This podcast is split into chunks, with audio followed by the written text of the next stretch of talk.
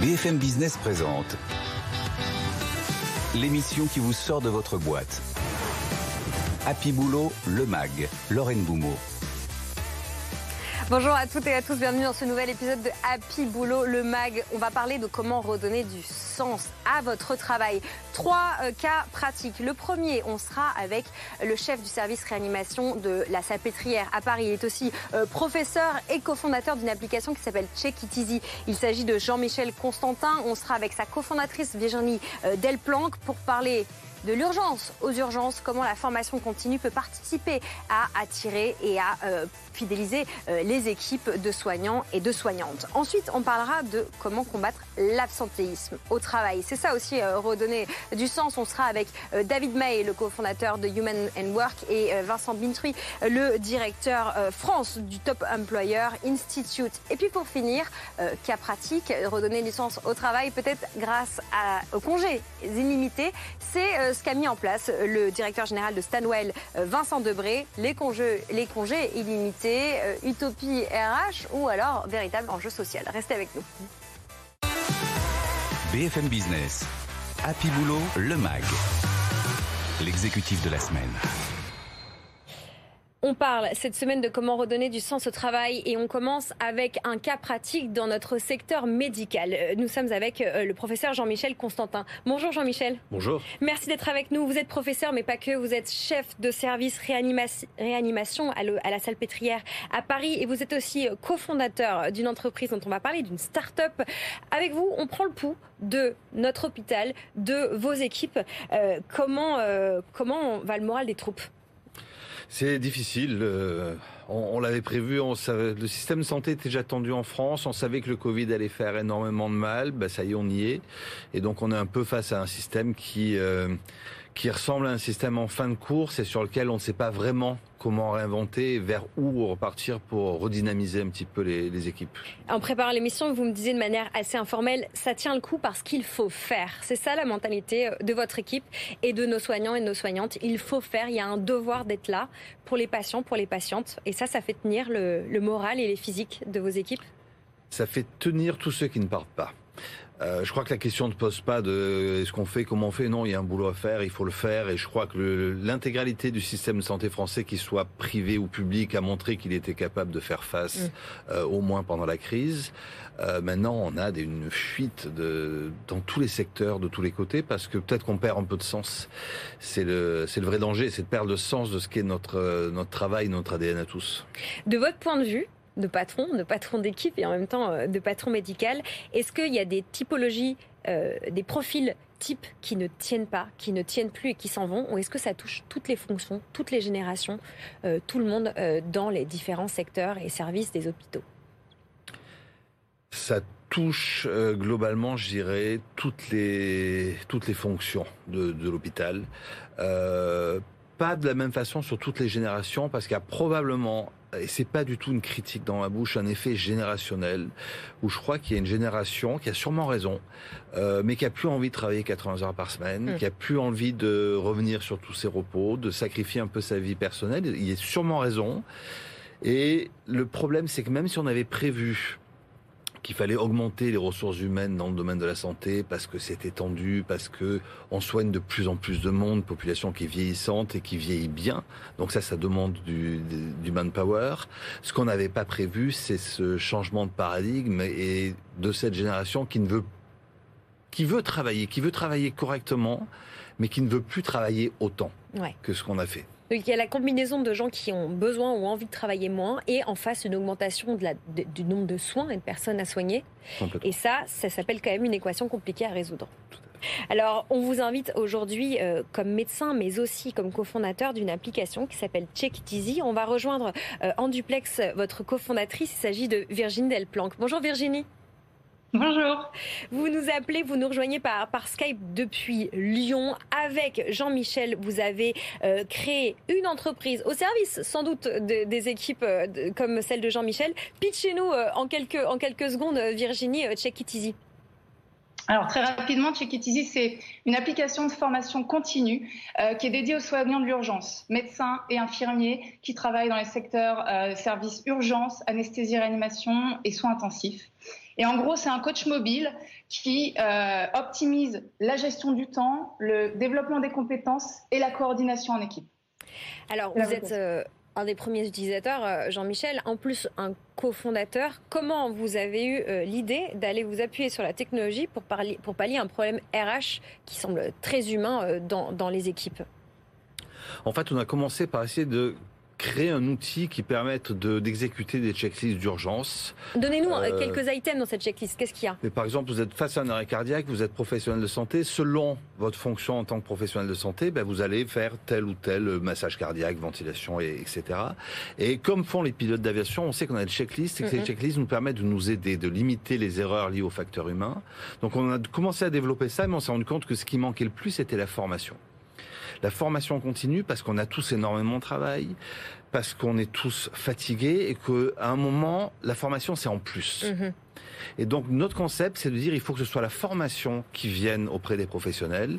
Et donc l'idée, c'est que via des micro-learning, des petites capsules, avec tous les jours, au moment du café, dans le métro, au moment de la pause, on est une minute, deux minutes de formation sur un sujet précis. Et on fait le pari, puisqu'il y a quand même un, rationnel pédagogique là-dessus, que ça va améliorer la formation.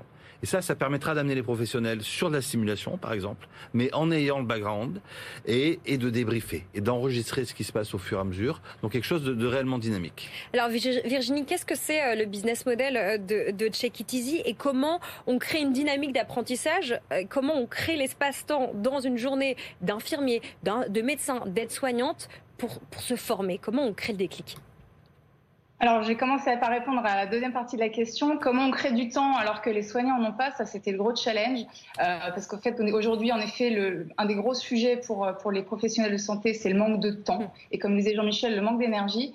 Donc, la question, ça a été de dire comment, euh, comment on réussit à trouver le temps. Euh, aujourd'hui, partir sur euh, deux jours, trois jours sur de la formation, euh, bah, c'est pas possible parce qu'on a des patients à soigner et on doit être à leur chevet. Donc, du coup, c'est en, créant ces en décomposant tout le savoir qu'ont acquis en fait les professionnels, mais qui doivent s'actualiser puisqu'il y a des innovations scientifiques, il y a toujours des avancées et il faut se mettre à jour. Et, c'est un, souhait et un, un, besoin et une obligation pour les soignants de se former.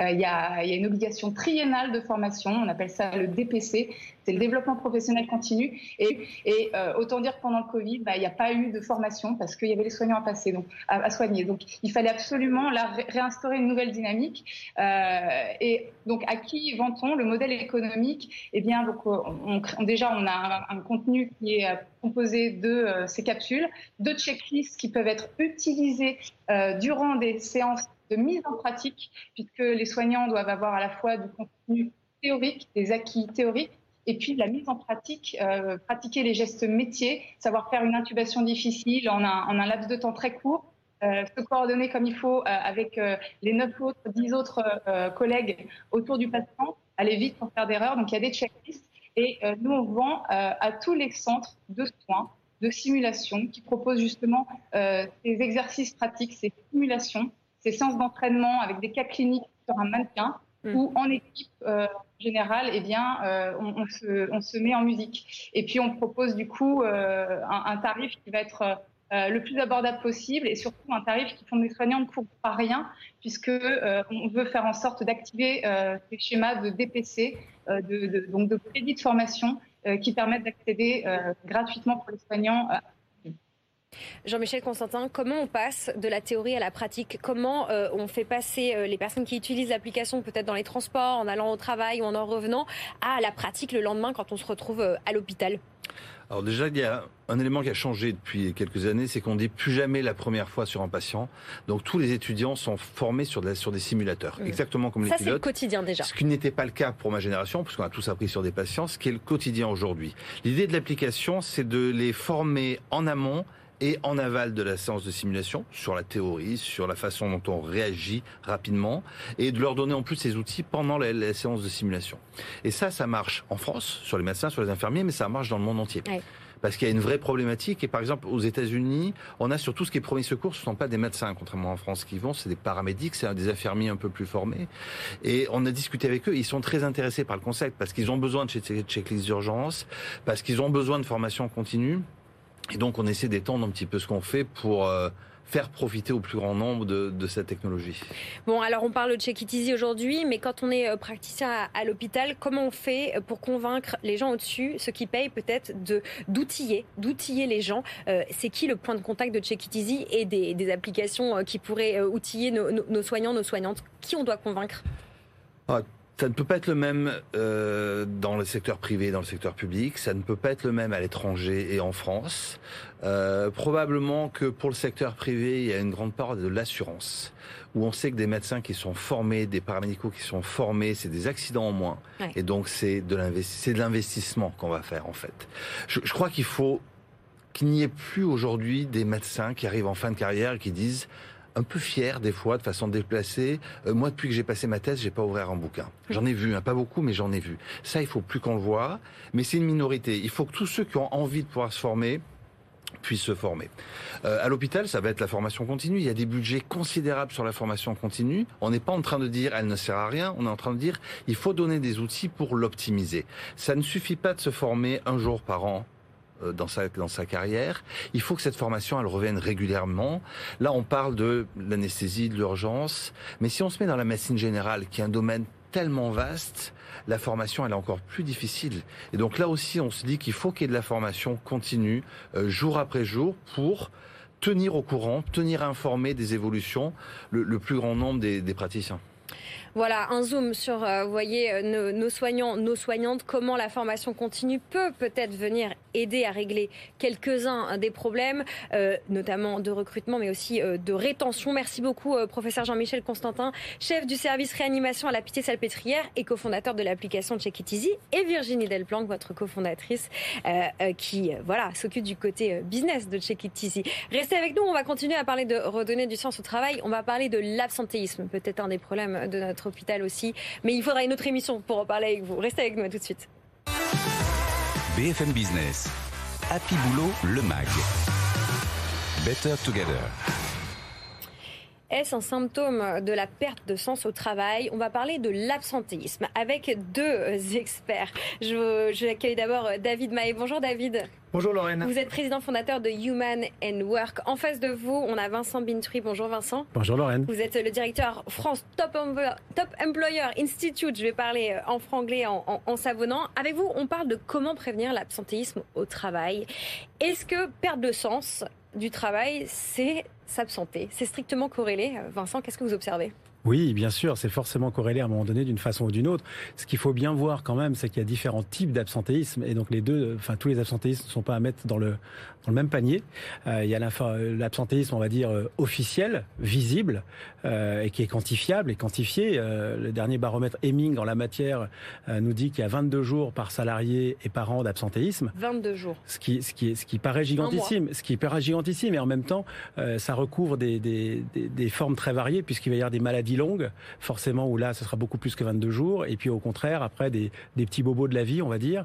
Euh, et puis après, il y a surtout, surtout, je pense, le, plus important et qui est totalement invisible ou difficilement, en tout cas, identifiable, c'est euh, l'absentéisme invisible.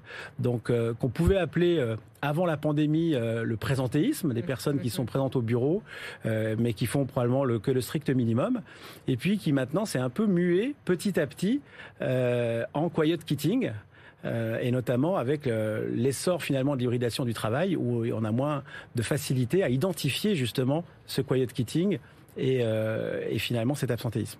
On, va revenir hein, sur la définition de ces différentes euh, formulations. Je voudrais vous soumettre peut-être à vous, David, les chiffres que, que Jean-Michel Constantin, chef de service réanimation à Paris, avec qui nous étions juste avant, euh, m'a rappelé. À l'hôpital, l'absentéisme, c'est 3% des médecins c'est 20% des infirmiers, des infirmières, et ce serait de 30 à 40% des aides-soignants.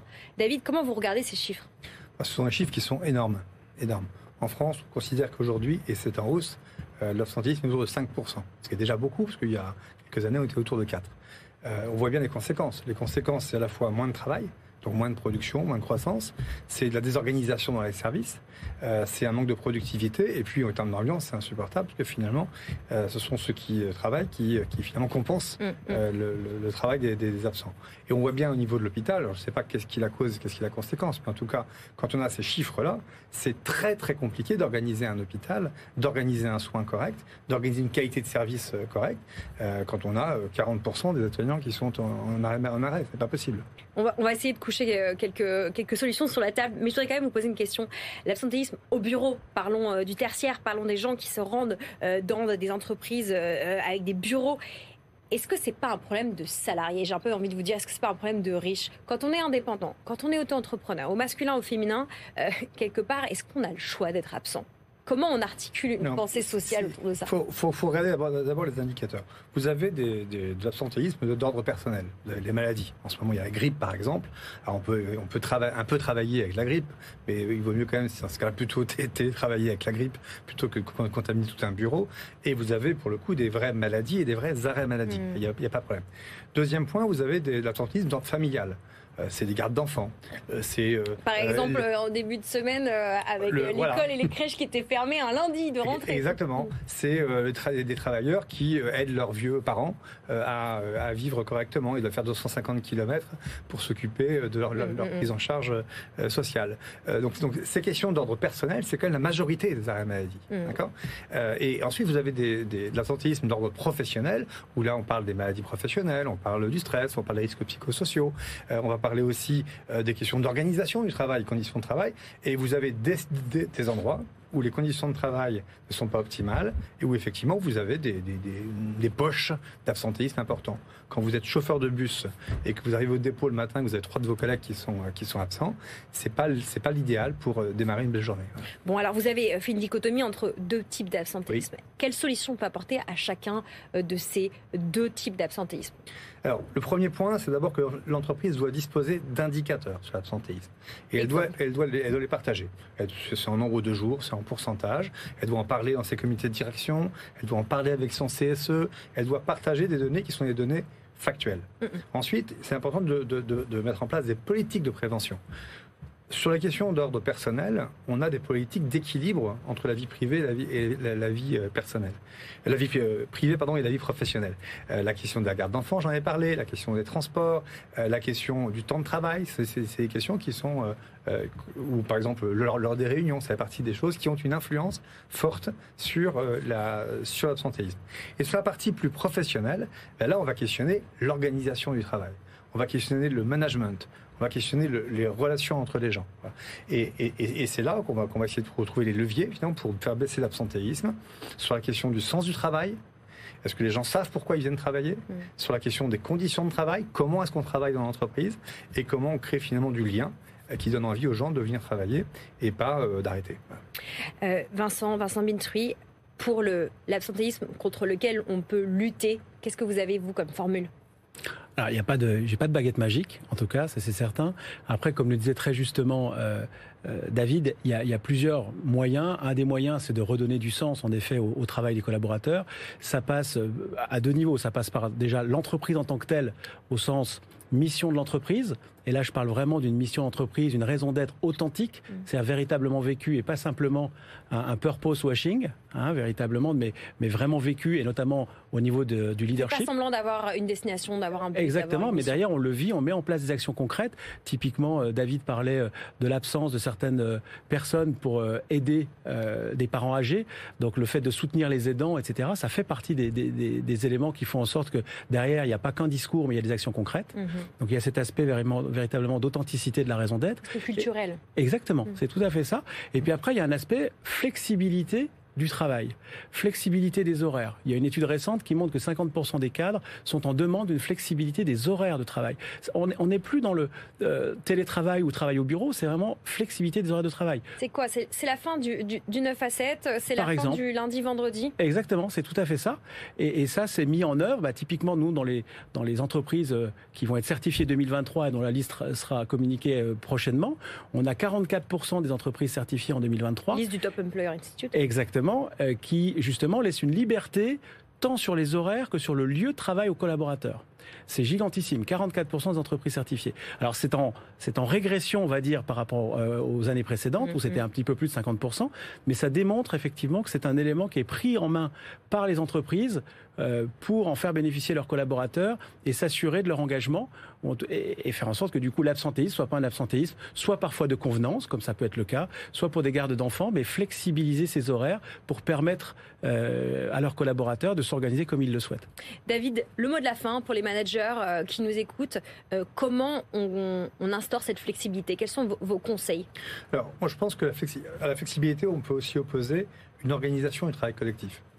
Je pense que quand on parle de santé mentale, on s'aperçoit souvent qu'on a besoin aussi d'être, euh, d'avoir des, facteurs de protection. Mm, mm. Et les facteurs de protection, c'est l'utilité.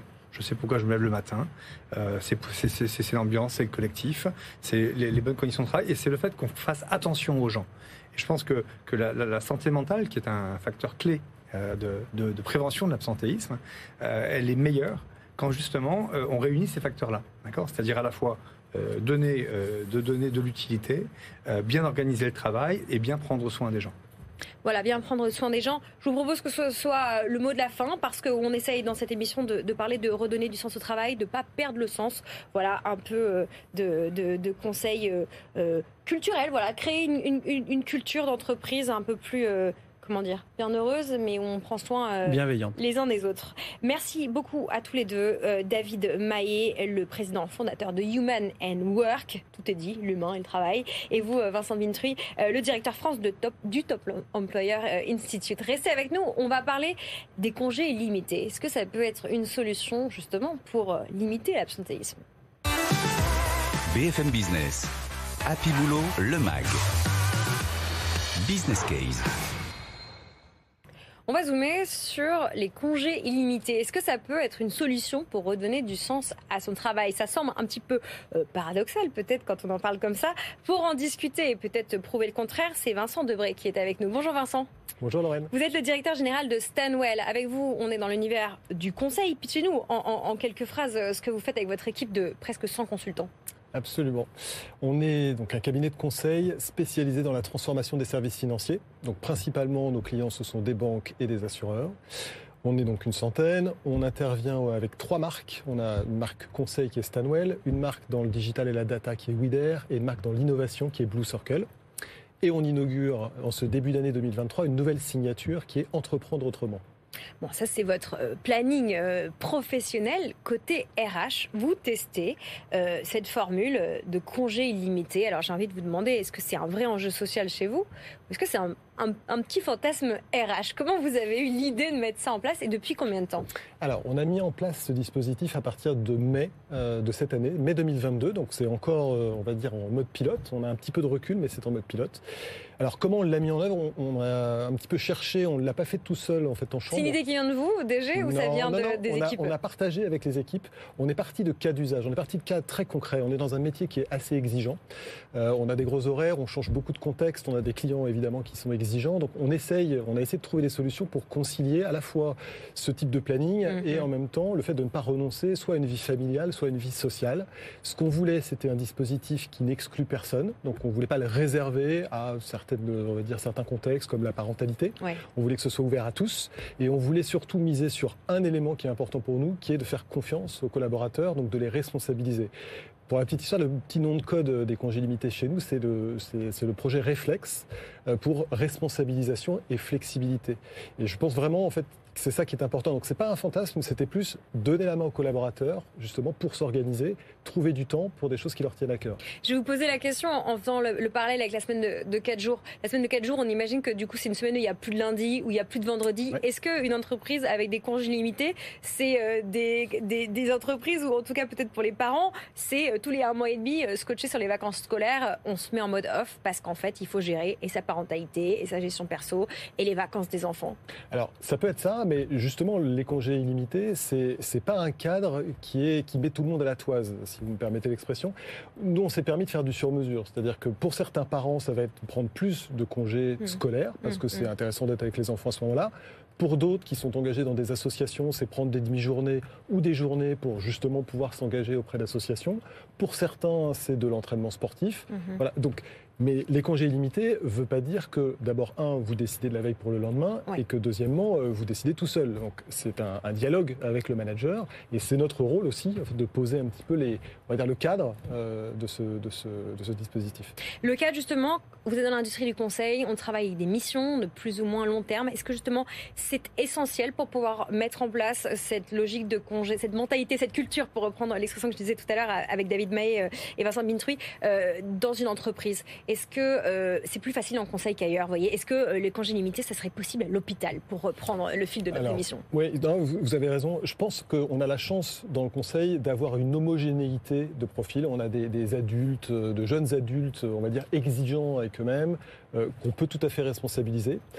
Et qui s'auto-responsabilisent, c'est ça que vous dites aussi en sous-jacent. Qui s'auto-responsabilisent, c'est vrai. Hmm. Et d'autre part, on a, c'est vrai, des missions et des projets pour des clients qu'on conduit la plupart du temps en forfait, c'est-à-dire avec un engagement de résultat et pas un engagement de moyens, ce qui permet justement cette souplesse. Donc c'est vrai, on a la chance de pouvoir le faire et c'est peut-être un peu plus facile dans le conseil que dans d'autres industries.